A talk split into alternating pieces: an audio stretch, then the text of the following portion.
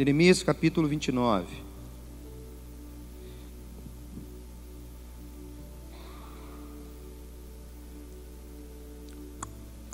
Na semana passada, irmãos, nós, no domingo, nós meditamos Jeremias capítulo 32, né?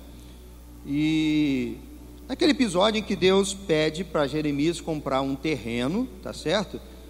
Num local em Israel, onde é, já não haveria é, aos olhos né, humanos naquele período de, em que as pessoas, né, os israelitas foram levados cativos, que valor teria um terreno numa terra aonde não ninguém mais habitaria, uma terra que não tem mais dono.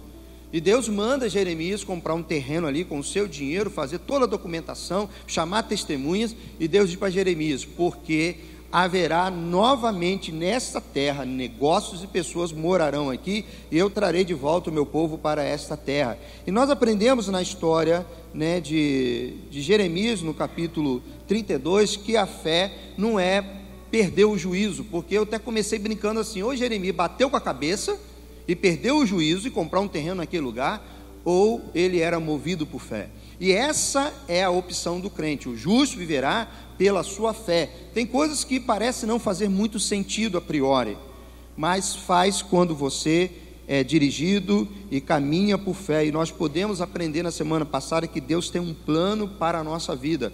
A nossa vida segue um plano, um plano ditado por Deus, um plano que Deus tem né, para cada um de nós. E aprendemos também que mesmo quando os planos de Deus aos nossos olhos parecem uma coisa difícil, uma coisa impossível de acontecer aos olhos humanos, nós aprendemos com Jeremias quando ele diz: Por acaso, Senhor, há alguma coisa difícil para ti?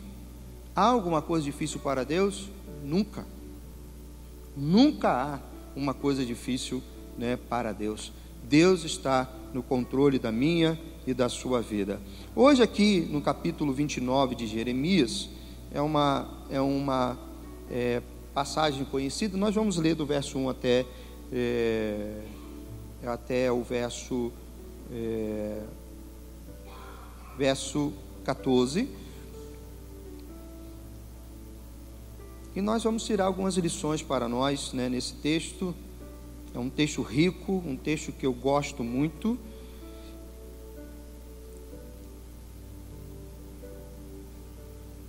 E eu quero pensar nessa noite que eu e você, nós podemos florescer em qualquer lugar que a gente esteja. Amém? Eu e você podemos crescer, podemos florescer, nós podemos prosperar no sentido né, de darmos frutos em qualquer lugar que a gente esteja. Então vamos fazer a leitura desse texto, vamos fazer uma leitura alternada. Eu lerei os versículos de número ímpar e os irmãos lerão os versículos de número par. Diz assim: São essas palavras da carta que Jeremias, o profeta, enviou de Jerusalém ao resto dos anciãos do exílio, como também aos sacerdotes, aos profetas e a todo o povo que Nabucodonosor havia transportado de Jerusalém para a Babilônia.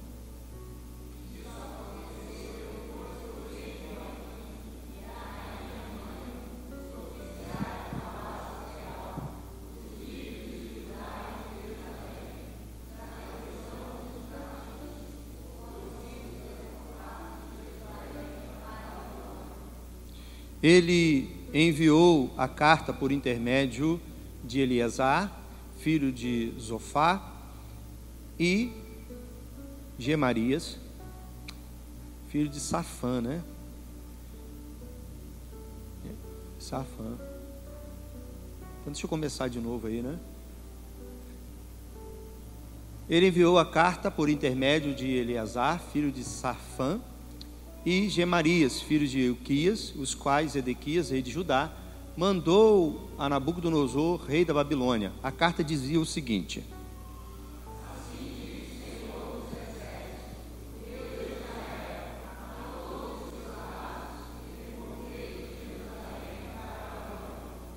Construam casas e habitem nelas, plantem jardins e comam dos seus frutos.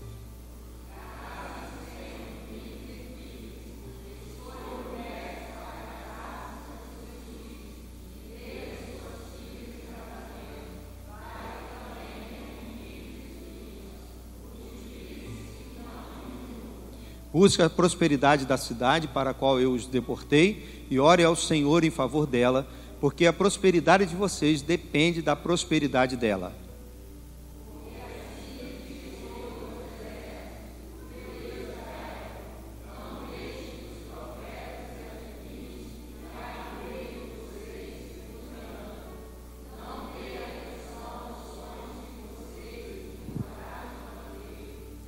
Eles estão profetizando mentiras em meu nome, e eu não os enviei, declara o Senhor.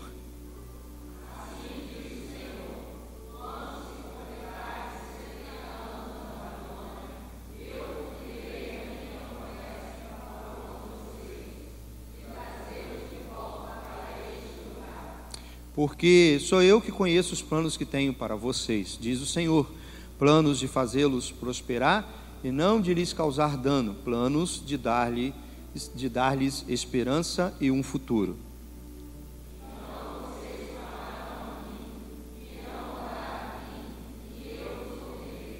Vocês me procurarão e me acharão quando me procurarem de todo o coração. Verso 14 agora.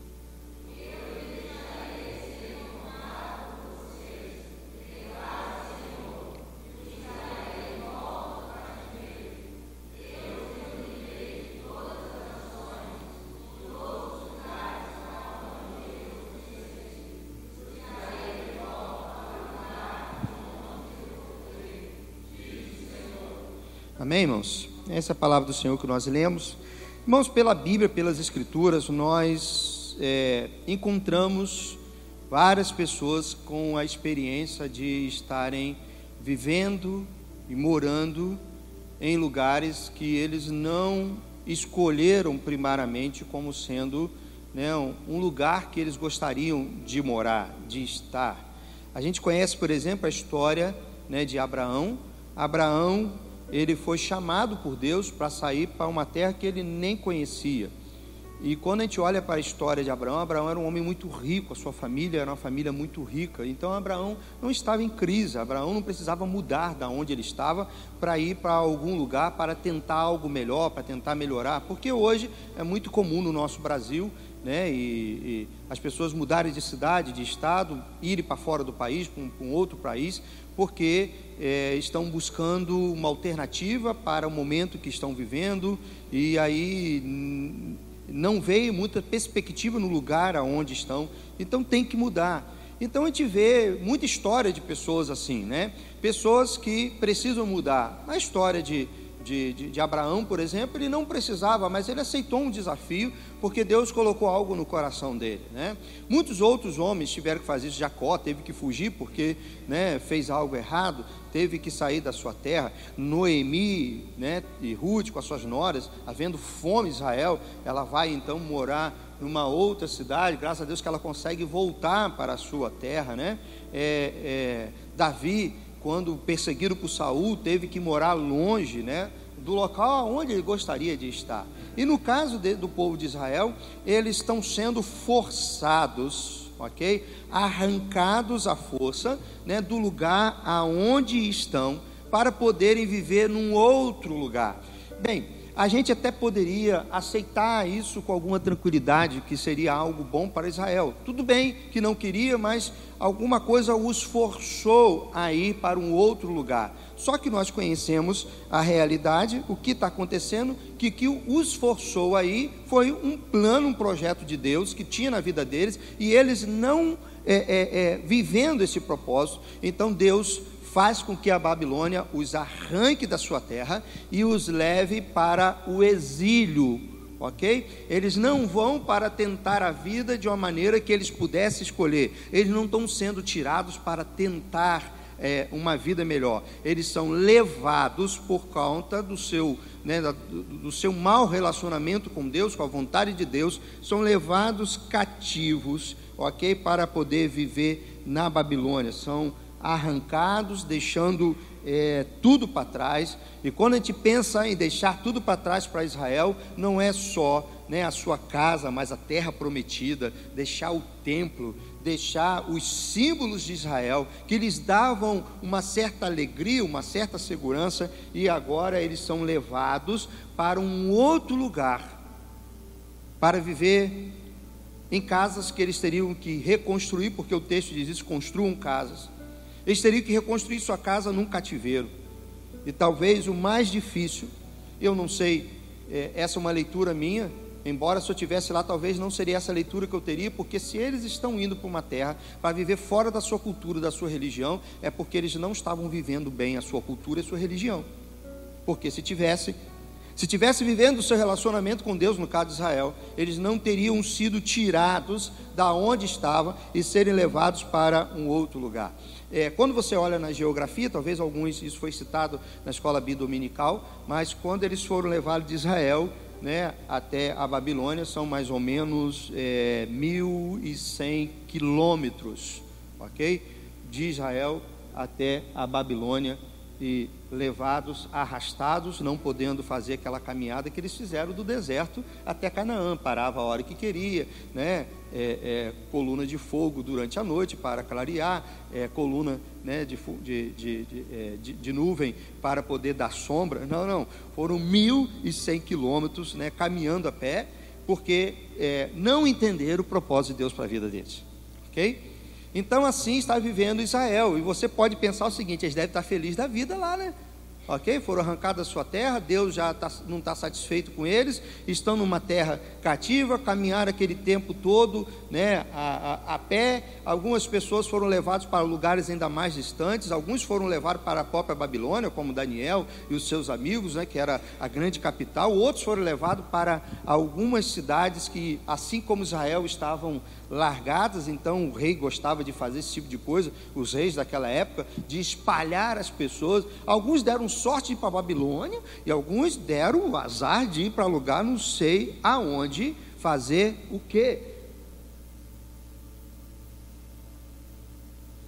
Mas olhamos uma carta que está sendo designada pelo tipo de pessoa que estão aqui, e até o próprio texto diz, sendo mandada para a Babilônia, para as pessoas que de fato estão lá dentro da Babilônia, os artesãos, as pessoas mais nobres que estavam lá.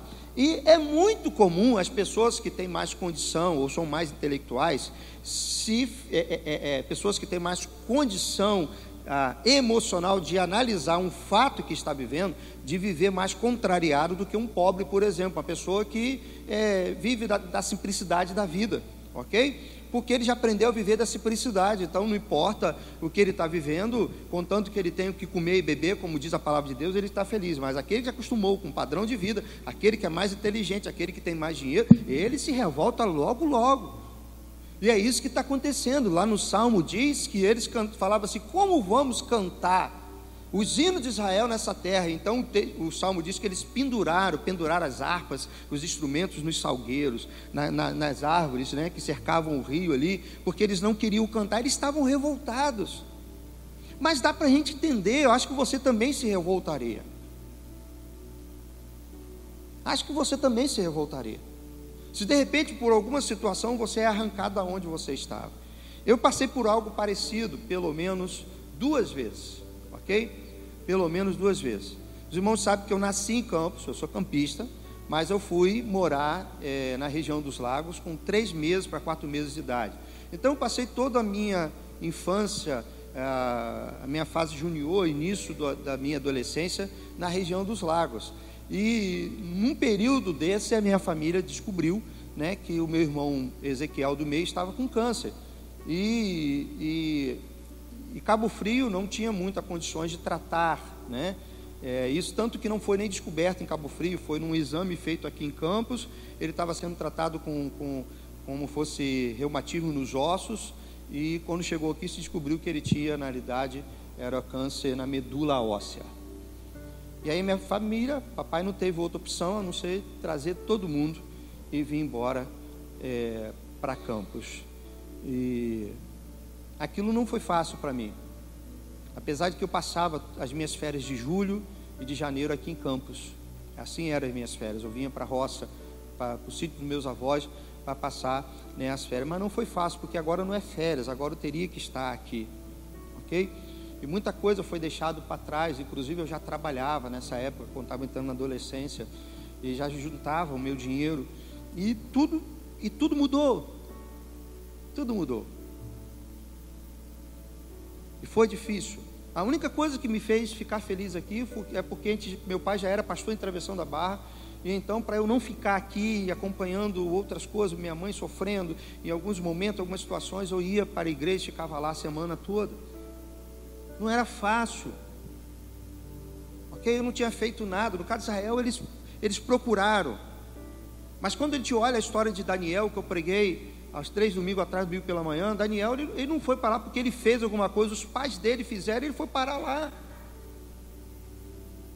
E você cantar e você né, é, é, é, é, não se revoltar, você precisa de muito, muita comunhão com Deus. Nós estamos falando aqui nós somos crentes, você precisa ter muita força espiritual para você, estando é, longe de casa, vivendo uma nova realidade que você não gosta, e você então não sentir muita dor e ao mesmo tempo você não se alienar no mundo.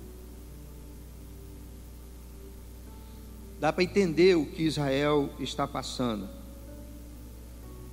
Mas assim como Israel, você precisa botar uma coisa no seu coração que nenhum de nós está livre de ter que passar e viver em circunstâncias que não queremos viver. Ok? Grave isso no seu coração, coisa que você já sabe, falando nada de novo para nós aqui nessa noite. Nenhum de nós pode viver na ilusão de que não vamos em algum momento passar e viver por circunstâncias que nós não queremos viver. Todos nós, em algum momento, vamos passar por isso.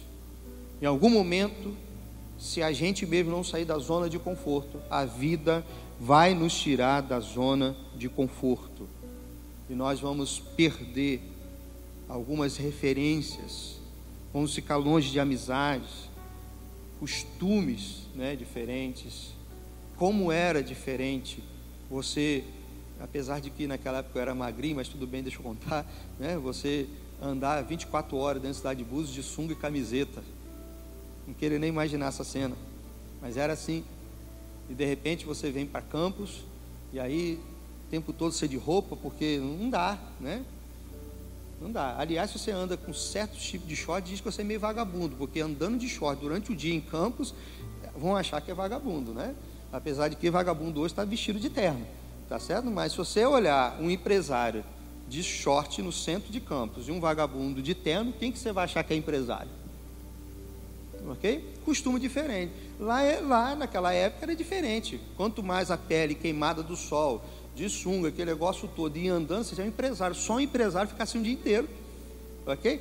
Você vê como que é diferente. E de repente você muda e tudo é diferente. Sabe? As palavras que você falava em um lugar, você não pode mais falar no outro.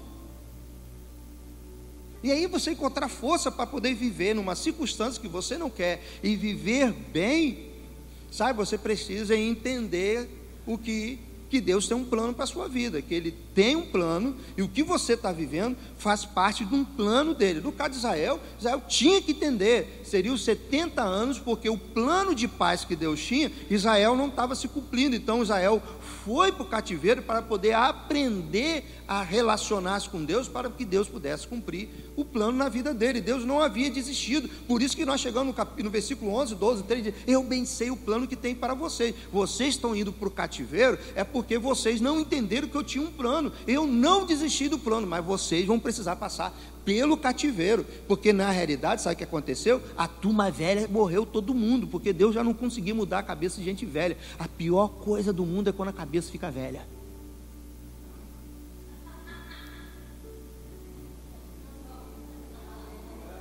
A cabeça, não cabelo, lá dentro, lá dentro, porque tem gente nova, hã, que tem cabeça de quê? Aliás, tem que tomar cuidado, por que, que velho tem, essa, né, tem isso, velha, né? Eu conheço tanto velho que é maravilhoso. O pastor volta mesmo é um dele. O Nicanor, o Nicanor, que ele está chateado, ele chega e fala: Hoje eu estou, pastor, sei lá o que, ora por mim. Né?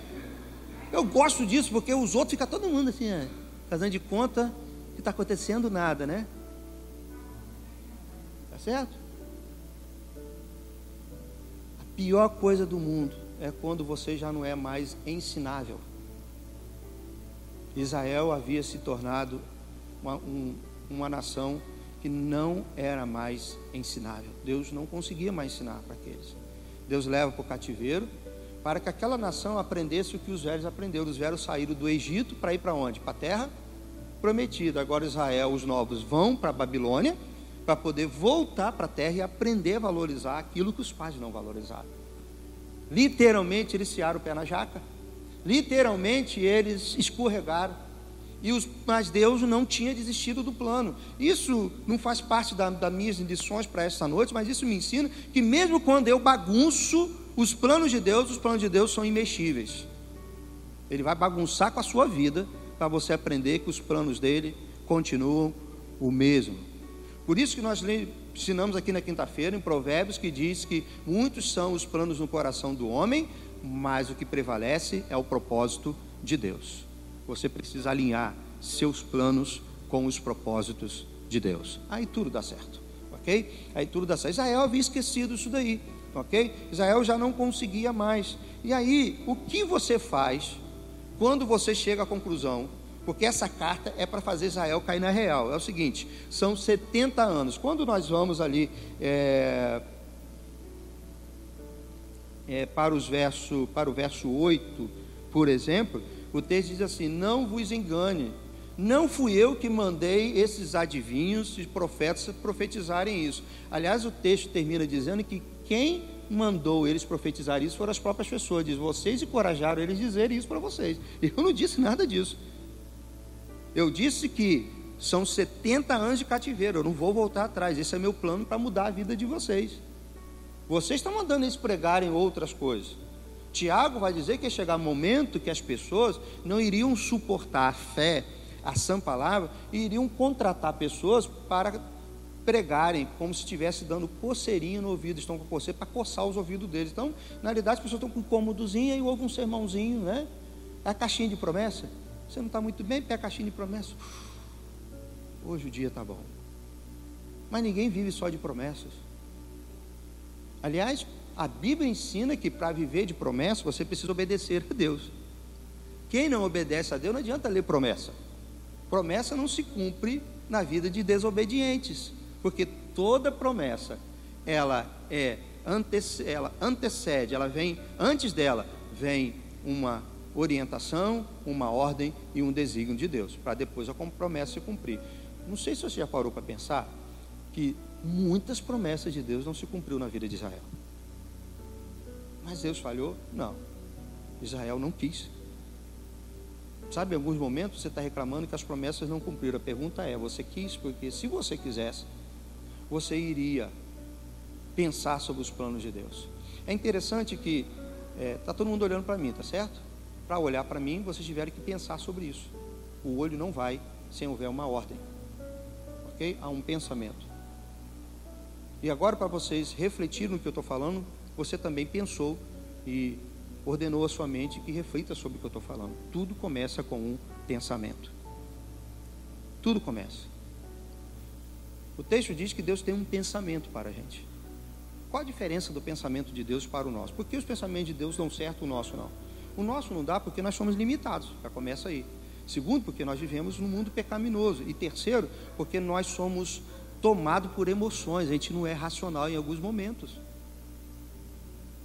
E aí nosso pensamento não deu certo. E segundo esse texto, a gente manda os outros falar aquilo que te quer ouvir. Uma burrice, mas é assim, ok? A gente tem que ouvir aquilo que te precisa ouvir, não aquilo que te quer ouvir.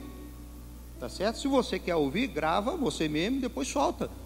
Que aí você vai ouvir que você quer ouvir. Mas se você chegar para alguém, querido, estou passando por isso.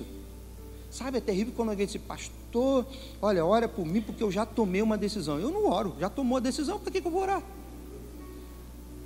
Olha, eu estou decidido, tá, tá decidido, precisa de mim para mais nada. Tá certo? Orar para quê? Para que orar para uma pessoa que já está decidida? Tá certo? Não faz sentido. Mas lá no fundo quer que o pastor ore e procura logo o pastor. Tá certo? Porque dá aquela chancela embaixo, o pastor assim, não, eu orei, falei com o pastor, vai dar tudo certo. Aí dá errado. Esse é o primeiro tipo de pessoa. O segundo tipo de pessoa é o seguinte: é aquele que pensa, toma decisão, mas não vai procurar o pastor. Tá certo? Já tomou decisão. Porque ele está com medo de o pastor falar alguma coisa que ele não quer ouvir. Aí dá errado. Quem é a primeira pessoa que ele vai procurar? Um. É assim com Israel. Israel queria fazer as coisas sem Deus. Quando a coisa dava errado, fazia o quê? Procurava Deus. O Israel estava obstinado no seu coração, Deus falava, eles mandavam. Jeremias foi preso por conta disso. Jeremias apanhou, porque Jeremias falava aquilo que o povo não queria ouvir. Vieram procurar Jeremias, Jeremias perdeu tempo. Ó, não foi isso, não é isso que Deus está falando, não? Diz que o rei Joaquim, foi lá no capítulo 32, disse que ficou furioso, porque Jeremias não falava uma coisa que Joaquim queria ouvir, não falava uma coisa. Sabe aquele período que você não está bem, todo sermão que você vai, parece que o pastor leu a sua vida e fala tudo que você está você tá sabendo, que está passando. Assim, meu Deus, não vou mais na igreja, o pastor virou guru, está adivinhando tudo. Hoje uma irmã chegou no meu ouvido assim, alguém sussurrou alguma coisa no seu ouvido, só se for o Espírito. Só se for, pastor, eu estava conversando hoje de manhã em casa com meu marido sobre isso, sobre isso, sobre aquilo outro, e parece que alguém contou para o senhor. Não, não, porque não sou eu que prego. Quem prega é o Espírito, ele sabe que cada um precisa ouvir. Essa beleza de, do relacionamento. Mas quando a gente não consegue viver assim dessa maneira, a gente tem dificuldade porque a gente vai ser guiado pelos nossos pensamentos. Tudo que você quer realizar vem aqui dos pensamentos, mas nós somos limitados. Mas Deus não. Deus diz assim: Eu sei o plano que tem para vós. Deus, Ele é santo, Deus, Ele é perfeito, Deus é imutável, Ele não foi criado. Por isso que os planos de Deus não se frustram. Os pensamentos de Deus são os melhores. Aliás, eu sei os planos que tem para vós. Plano bom, plano de paz, plano para vocês. Sabe, por melhor que você seja estrategista, nem sempre o seu plano vai contemplar tudo. Nem sempre. Mas aí as pessoas, assim como Israel, muitas vezes querem viver dos seus próprios pensamentos, dos seus próprios planos e desconsideram Deus. Mas o que fazer quando Deus resolve mexer na sua vida, tirar você da zona de conforto, colocar em você situação que você não queria e ninguém quer, não gosta de viver, mas Deus já disse que não vai mudar, e é no caso de Israel isso não vai mudar, é isso que vai acontecer. Meu irmão veio a falecer.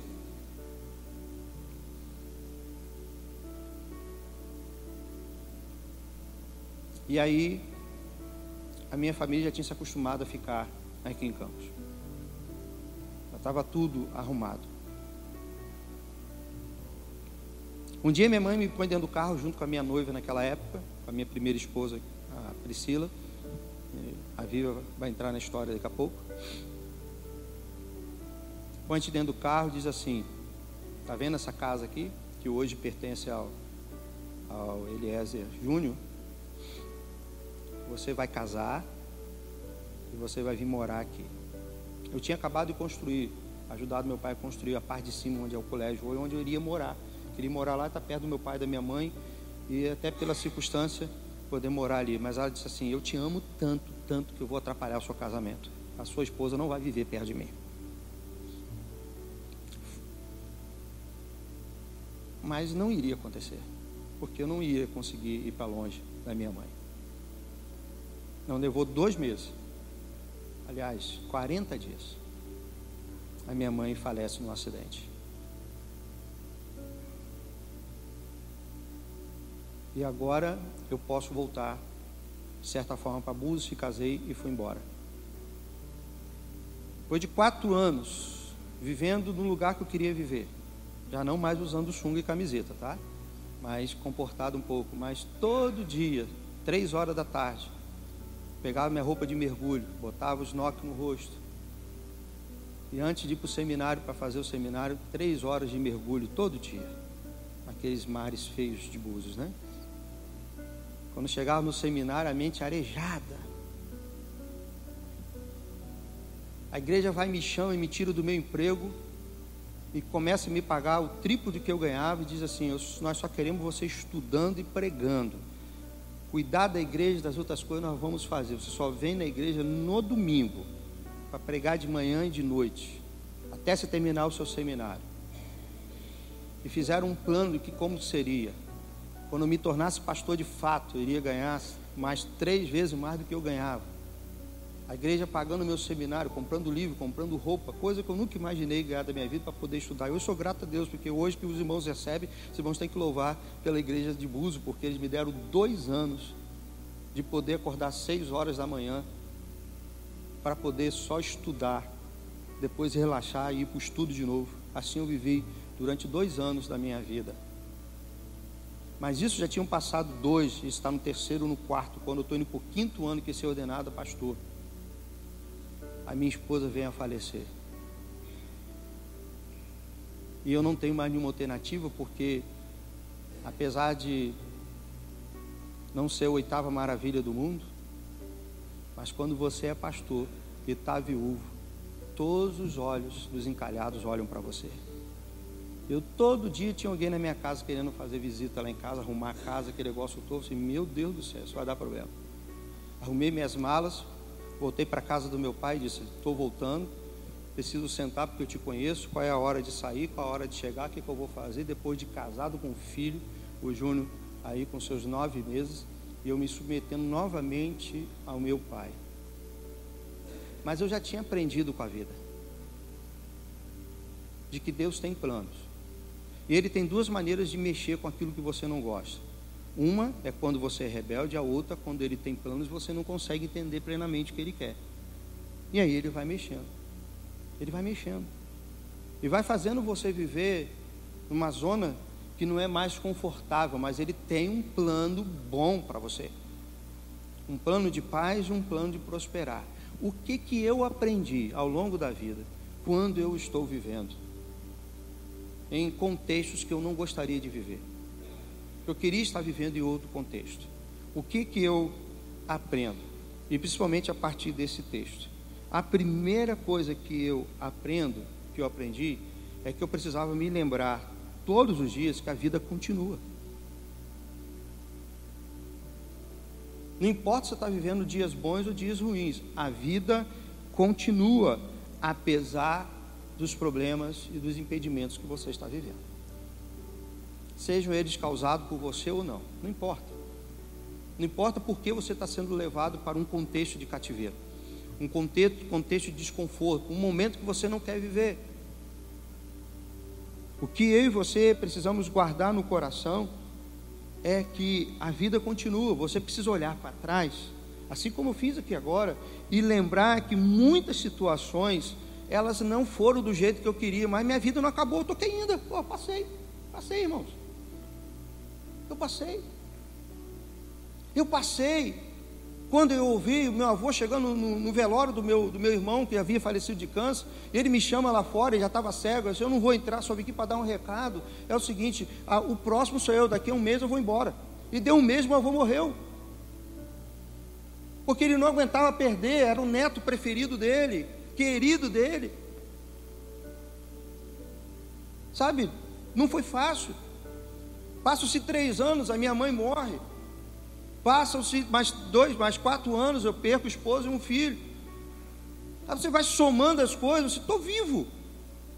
Sabe, eu poderia ter tomado gadernal, podia ter batido a cabeça, dar um tiro na cabeça, mas eu aprendi com a vida, no meu relacionamento com Deus, eu aprendi que a vida continua. Se você está respirando, se você está respirando, é porque a vida continua para você.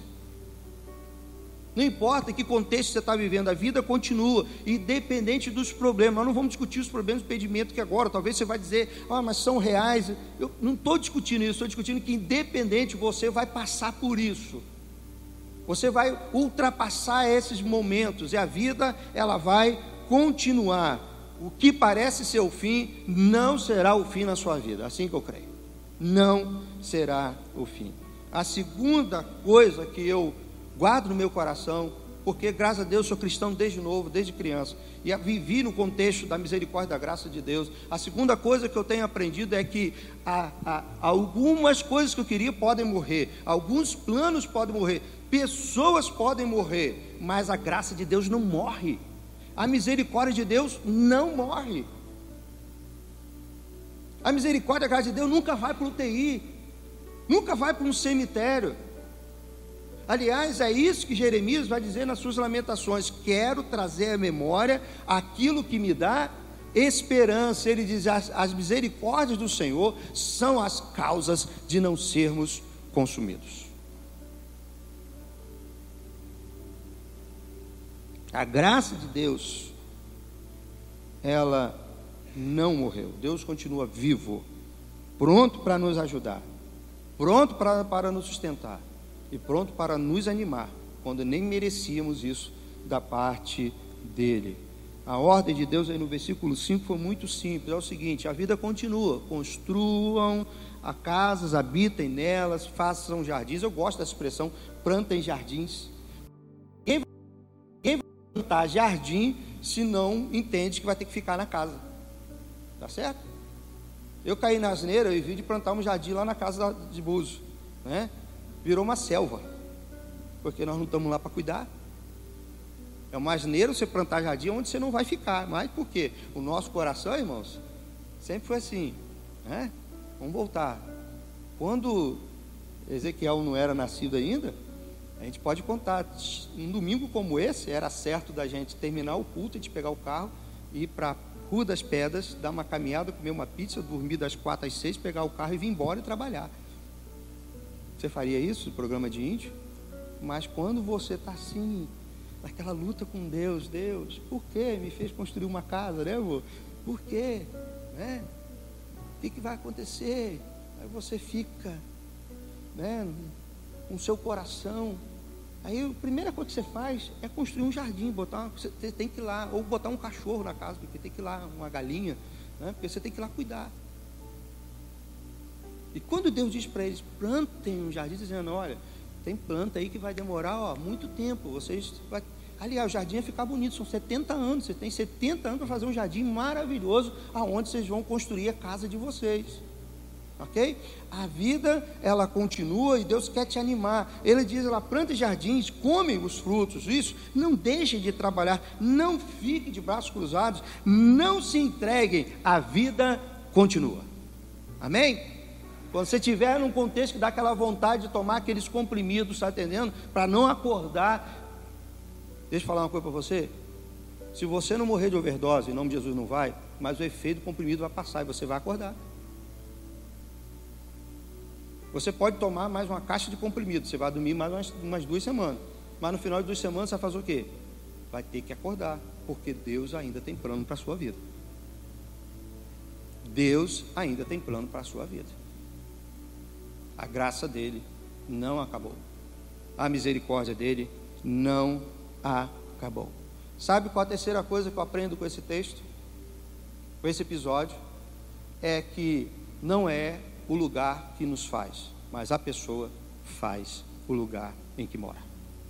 Por isso que Deus diz: construam, façam jardins, comam do frutos, tenham filhos.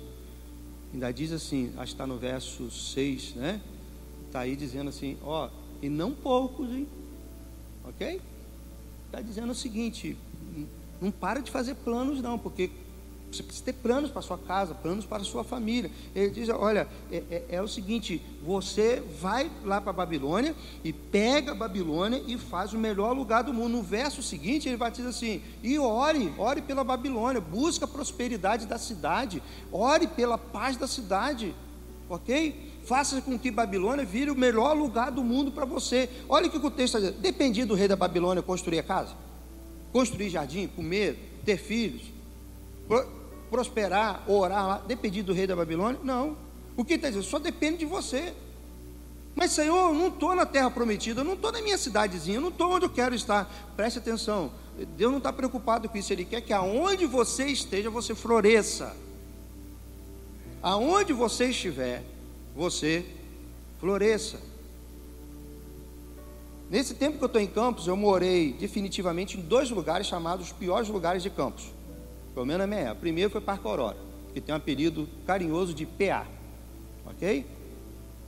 Nunca vi ninguém morto lá. Diz que morria todo dia um. Eu já andei por aquela praça do Parque Aurora ali, não vi ninguém morto por lá. De vez em quando eu vi dizer que morreu alguém, que alguém foi preso. Mas eu não vi. Você viu lá, Teles? Vê, Leal, você vê por lá? Aqueles lugares para lá, vê, vê lá a tela, né? Que lá perto. Né? Se tem, eu não vi. Isso não me impediu de construir uma casa, de ter uma família lá, não me impediu nada. Aí resolvo mudar para lá, para um lugar melhor. Dar o um melhor para a minha família. Aí eu vou para o novo Jockey. Ao lado do condomínio Rosa Montezano de Oliveira. A avó do garotinho. Ok? Aquele condomínio lá das casinhas lá embaixo. Minha casa fica do lado lá. Cadê o pessoal que vai sair lá em casa que sai 4 horas da manhã? Vocês já viram alguma coisa lá assim? Gente morto? Nunca viu nada lá? Esses dias eu vi uma rajada de tiro. Eu acho que eu vi. Vi, não pode, aqui não tem isso. Ó. Oh. É fala de vive. Aqui não tem isso. Sabe? Teve, filho? Três? Doze? Naquele dia morreram doze? 12 tiros você contou, né? Eu nem perco tempo contando. Sabe por quê? Deus me chamou para lá. O que eu tenho que fazer? É preocupar com os 12 tiros que estão dando? O qual é a ordem de Deus quando você está no lugar? Esquece que é cativeiro, esquece, talvez você mora no centro de campos, não faz nenhuma diferença. Ok? Já morei ali no centro de campos, faz nenhuma diferença. Ok? Faz nenhuma diferença. O texto diz o seguinte: ó, busque a prosperidade e a paz do lugar onde você está. Você faz a diferença onde você mora. Você faz o lugar. O lugar não é ruim no externo, o lugar é ruim aonde? Aqui dentro, ó. Aqui dentro. É isso que faz a diferença. É isso que nós precisamos guardar no coração. Nós sempre vamos viver num lugar e uma situação desconfortável por vez ou outra, mas você faz a diferença. Filipenses capítulo 4, versículo 11, o apóstolo Paulo diz assim: Aprendi a viver contente em toda e qualquer situação. Aprendi a viver contente em toda e qualquer situação. Sabe de onde foi que Paulo escreveu essa carta? Você se lembra? Como é que o apóstolo Paulo estava? Preso. Essa, Filipenses, é a carta da alegria e ela foi escrita da prisão. Ok? Da prisão. Eclesiastes é o livro do sábio, mas é considerado o livro limão. Porque tudo assim, tudo é vaidade. Tudo, tudo que é bom é vaidade para o homem, para o sábio. Já percebeu lá? Nada é de valor, a não ser quando ele chega no momento de assim: eu aprendi que o que é bom para o homem é temer a Deus. Ainda bem que dá para tirar alguma coisa assim de boa, mas tudo que ele via, aproveitar a vida é vaidade, até é vaidade, a construir, tudo é vaidade. Era como se estiver chupando limão na beira de uma praia linda e tá todo mundo desfrutando, tá você lá. Quem olha para você tirar foto, Gente, você está no meio de uma praia e com essa cara? Sabe? Mas tem gente que é parecido assim. Né? Porque não aprende que quem faz o lugar é a gente. Depende se não pode para uma praia, depende se você está assim, ah, mas minhas praias aqui não importa, é você. Aproveite a vida. A bênção de Deus está onde você está. Não se esqueça disso. Ok? Onde você vai, você leva a bênção de Deus. A bênção de Deus não vai para aquele lugar e não vai para outro. Não, a bênção de Deus vai com você. Aonde você passar, a bênção de Deus está com você. Em penúltimo lugar, ok? Em penúltimo lugar, o que eu aprendo com essa história? É que quando você caminha com Deus, você aprende que Deus é que faz as suas histórias. Deus está escrevendo a sua história. Com Deus você escreve uma bela e nova história. Irmãos, nem todos os grandes homens que nós temos listados aí no mundo nasceram em lugares privilegiados. A ideia que você tem que uma pessoa ela vai, vai dar bem porque ela nasceu num lugar, numa família, numa cidade que favorece. Eu até creio que possa ajudar, mas não é determinante. Olha só, Josué, ele nasceu no Egito, está indo para uma terra prometida, vivendo pela fé, sem nenhuma perspectiva, e aí Deus o chama para liderar um povo que está indo para uma terra, vivendo de promessas, está entendendo? Mas ninguém ainda tinha herdado a terra prometida, E aí Deus diz para ele, Josué, se você, está aí no capítulo 1, versículo 8, vê se tem para a gente ir, pastor, se eu reservei, capítulo 1, versículo 8 de Josué. Olha só, o que ele, o que ele diz para Josué: Não deixe de falar as palavras desse livro da lei e de meditar nelas, de dia e de noite, para que você cumpra fielmente tudo que você, é, tudo que nele está escrito. Só então os seus caminhos prosperarão e você será bem sucedido. Eu quero destacar uma expressão que eu sempre gosto nesse texto: só então. Não haverá prosperidade e felicidade para um crente enquanto ele não guarda e medita na palavra de Deus, não vive por meio da palavra de Deus, não tem outro caminho para a gente. Sabe, Josué, ele poderia é, é, é, guardar no seu coração que ele seria a pessoa que estaria né, é, vindo após Moisés para levar o povo. Mas Deus diz assim: Deus uma coisa para você. Só deu certo com Moisés e só vai dar certo com você se você meditar e guardar essas palavras. Aí sim, os seus caminhos prosperarão e você será bem sucedido. Sabe, por crente não tem outro caminho. Você pode estudar, você pode fazer aí autoajuda, você pode ler os melhores livros, mas se você não guarda e não medita na palavra de Deus, não há prosperidade para o seu caminho. Você não tem um pacto com o mundo, você tem um pacto com Deus. Você tem uma aliança com Deus, e a aliança com Deus é, é regida e é regrada pela, pela sua própria palavra, porque Ele quer para a nossa vida, né? Você lembra de Jabez? Coloca para a gente, pastor é, 1 de Crônica, capítulo 4, é, versículo 9 e 10, é, tem para a gente ir. Vamos lá, olha só, Jabez foi um homem mais respeitado da sua família. O texto já começa dizendo que ele foi um cara que deu certo a vida dele, tá certo? Mas olha o que o texto diz: Sua mãe lhe deu o nome de Jabez, que quer dizer, com muitas dores eu dei a luz. Toda vez que a mãe chama Jabez, vem cá, Jabez, ele, ele como ele era um, né, um, um hebraico, né? Ele ouvia assim: Vem cá, menino, que eu sofri para poder nascer. Vem cá, menino, que me deu dor quando eu nasci. Era assim. Por isso, toma cuidado no nome que você coloca na criança, né? Porque se depender se ela souber que nome é, você está chamando ela de qualquer nome, né? E toda hora esse menino cresceu ouvindo assim: Eu dei dor à minha mãe, eu dei dor à minha mãe, eu dei dor à minha mãe. Na psicologia de hoje, quem está aqui é o seguinte: é um traumatizado, tá certo? É um traumatizado. Esse menino não tem como dar certo. Mas aí, vamos lá para o verso 10. O que, que Jabez fez? Ele ora a Deus. E aí ele diz: Ah, abençoa-me e aumenta as minhas terras. Que a tua mão esteja comigo, guardando-me de males e livrando-me de dores. E Deus atendeu o seu pedido. Ele poderia ser um traumatizado, um arrasado, mas ele resolveu fazer o quê? Orar. Essa é a diferença de quem anda com Deus. Não é mágico, mas é promessa da parte de Deus. Se você alinha os seus propósitos com os propósitos de Deus, Deus vai te abençoar. Deus vai te abençoar. Nossa prosperidade, o nosso sucesso não depende do lugar, não depende dos privilégios, depende da sua sociedade com Deus, de como você anda com Deus. Versículo 13 e 14 do texto de Jeremias 29 diz: Vocês me procurarão e me acharão quando me procurarem de todo o coração, e eu me deixarei ser encontrado por vocês. Vocês vão encontrar, porque vocês vão procurar, e eu vou deixar que vocês me encontrem. E em último lugar, o que que eu aprendo sobre os momentos que eu estou vivendo que não me são agradáveis, né? O que que eu aprendo? Eu aprendo que quando eu entendo que eu tenho um relacionamento com Deus, um tipo de sociedade com Deus, eu posso, olha só, sem nenhuma infantilidade e sem nenhuma espiritualidade exagerada, eu posso pressupor o melhor de qualquer situação que eu estou vivendo.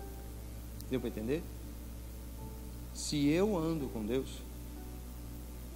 se eu entendo o meu relacionamento com Deus, eu posso supor o melhor de qualquer situação. Eu posso imaginar que Deus tem um plano bom para mim. Aliás, não só imaginar, é isso que o texto diz. Eu sei o que eu penso sobre vocês. Eu gosto porque Jeremias não vai usar a expressão que Deus sonha. Algumas pessoas no sermão se emocionam. Ah, os sonhos, que esse texto diz que Deus não tem sonhos. Deus tem planos, Ele pensa sobre você. Ele está pensando sobre a sua vida. Ele pensa sobre você. Ele vai dizer: Você talvez não entenda. Dentro do meu pensamento, o que é viver esses momentos desconfortáveis na vida. Mas eu sei os planos que tenho para você: de paz, planos bons, de prosperar, dar um futuro melhor. E aí ele diz: Sabe como é que vocês vão enxergar isso? Como vocês vão conseguir ver Babilônia como sendo instrumento de bênção? Quando vocês me buscarem de todo coração. E aqui eu quero caminhar para o meu final, dizendo o seguinte: que, que crente ele tem que tomar muito cuidado, que muitas vezes ele ora porque é crente. Ele fala com Deus porque precisa falar, mas não é de todo coração. É o caso parecido de procurar, né? Deus e o pastor para orar para uma coisa já está decidida. Não, não, não é assim. Você precisa procurar todo, todo o seu coração. Você precisa estar pronto para dizer para Deus o que você quer, mas ao mesmo tempo estar pronto para ouvir o que Deus tem para a sua vida. Porque esse povo, não, por um bom tempo, não ficou pronto, não. O texto diz que eles contratavam pessoas para dizer o que eles queriam ouvir, só para dizer que veio da boca do profeta. Foi o profeta que profetizou, mas Deus disse: Eu não mandei esse profeta. O profeta que eu estou mandando é esse aqui, com essa carta. São 70 anos de cativeiro. Mas Deus dizer para vocês: o cativeiro não vai acabar com o povo de Israel. É um plano de paz, um plano de futuro. Então, construam, vivam, vivam a vida de vocês nos momentos difíceis, confiando que Deus tem um plano e vai reverter. Por isso que eu termino dizendo: você pode pressupor e crer que Deus tem o melhor em dias difíceis. Meu pai tem uma placa no seu escritório que eu gosto muito. A placa diz assim: Senhor, não me permita ver na oportunidade uma dificuldade, mas permita-me sempre ver na dificuldade uma oportunidade. É mais ou menos o que Deus está dizendo. Vocês vão ter a oportunidade agora de reconstruir a vida de vocês, mesmo que não seja na terrinha de vocês, mesmo que não seja lá em Israel, mesmo que não seja da maneira que vocês planejaram. Mas eu estou dando a oportunidade de mudar de estruturar a vida de vocês para que vocês voltem, porque olha só, é engraçado. Você coloca para a gente aí, pastor, é, vamos ficar de pé para a gente poder né, encerrar o culto desta noite. É, coloca para a gente aí o verso. É,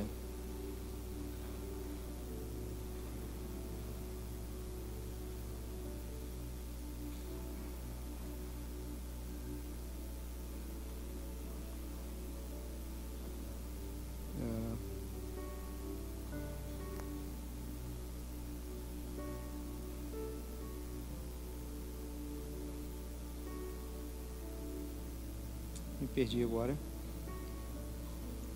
É... Me perdi. Ok?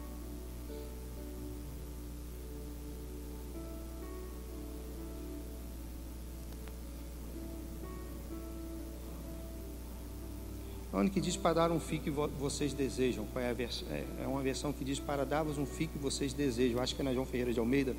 Ah, o verso. É, perdão aí o verso o verso 11 verso 11 ou verso 12 12, verso 11 coloca aí o verso 11 para a gente ir é, 29 verso 11 Jeremias 29 verso 11 coloca para a gente ir, pastor. É, tá, coloca na João Ferreira de Almeida. Acho que é na João Ferreira de Almeida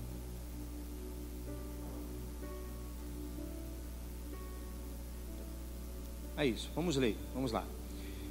Eu é que sei os pensamentos tenho a vosso respeito, diz o Senhor, pensamentos de paz e não de mal, para vos dar um fim que desejais. Né? É interessante que a João Ferreira de Almeida, e, e tem um pouco a ver com, a, com, a, com o original, ele vai dizer assim: Eu sei o pensamento que tenho para vós. E engraçado que o meu pensamento é para dar o que vocês desejam. O que, que o povo desejava? Voltar para Israel. E Deus queria isso também. Todas as vezes que nós queremos o que Deus quer, mesmo que haja um contratempo, você pode ter certeza que vai se cumprir. Aí Deus disse: vocês vão me buscar, sabe por quê? E vão encontrar? Porque eu quero o que vocês querem. Agora, eu não quero vocês lá sem estarem preparados, porque vocês perderam o tempo, não se prepararam, perderam a primeira oportunidade. Mas agora vocês vão ter segunda oportunidade. E no cativeiro vocês vão aprender a viver lá em Israel. Eu quero isso para vocês, mas precisa passar por esse momento que vocês estão vivendo. Então não quer dizer que Deus simplesmente quer frustrar você. Talvez Deus tenha o mesmo planos que você tem, só que você precisa ser preparado para passar por, por, por, esse momento. É por isso que nós devemos ter alegria quando passarmos por provas, porque as provas nos preparam para sermos íntegros, completos e sem faltar nada. Porque Israel não estava íntegro e não aproveitou o primeiro momento que teve na terra prometida. Então, muitas vezes, nós não estamos preparados e forçamos a barra, ou não nos preparamos. Mas aí, Tiago diz: não se alegre quando Deus provar você, porque a prova ela tem uma ação completa, ela vai preparar você. Você não pode reclamar de prova, nem pode pedir para Deus tirar a prova. Aliás, manda Ele aumentar a prova, mais questões. Deus manda mais, manda mais. Me prepara, me prepara. Nós queremos alguma coisa, não queremos? Nós queremos, Pai, nós temos projetos. Então, me prepara, me prepara. Mas para isso você precisa aprender que, mesmo nos momentos difíceis, Deus está conduzindo a sua vida, a vida não acabou, e Ele continua tendo plano para você, e você precisa fazer com que o lugar e o momento que você esteja seja o melhor, porque só depende de você, não depende de mais ninguém, só depende de você para viver em paz, prosperidade e bem aonde você está. Vamos descartar por enquanto que não é o que você quer, mas Deus quer a mesma coisa, Deus quer te levar no mesmo lugar que você quer. Mas será que hoje é o momento? Será que agora é o momento? Foram muitas perguntas que eu fiz a Deus.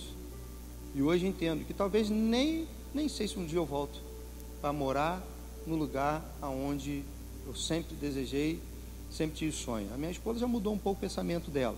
Né? Deus vai mudando as coisas, tá certo? Mas eu tenho aprendido que aonde eu estiver, Deus é comigo. E o lugar aonde eu estiver, Deus estando comigo, é o melhor lugar do mundo. Amém? Será sempre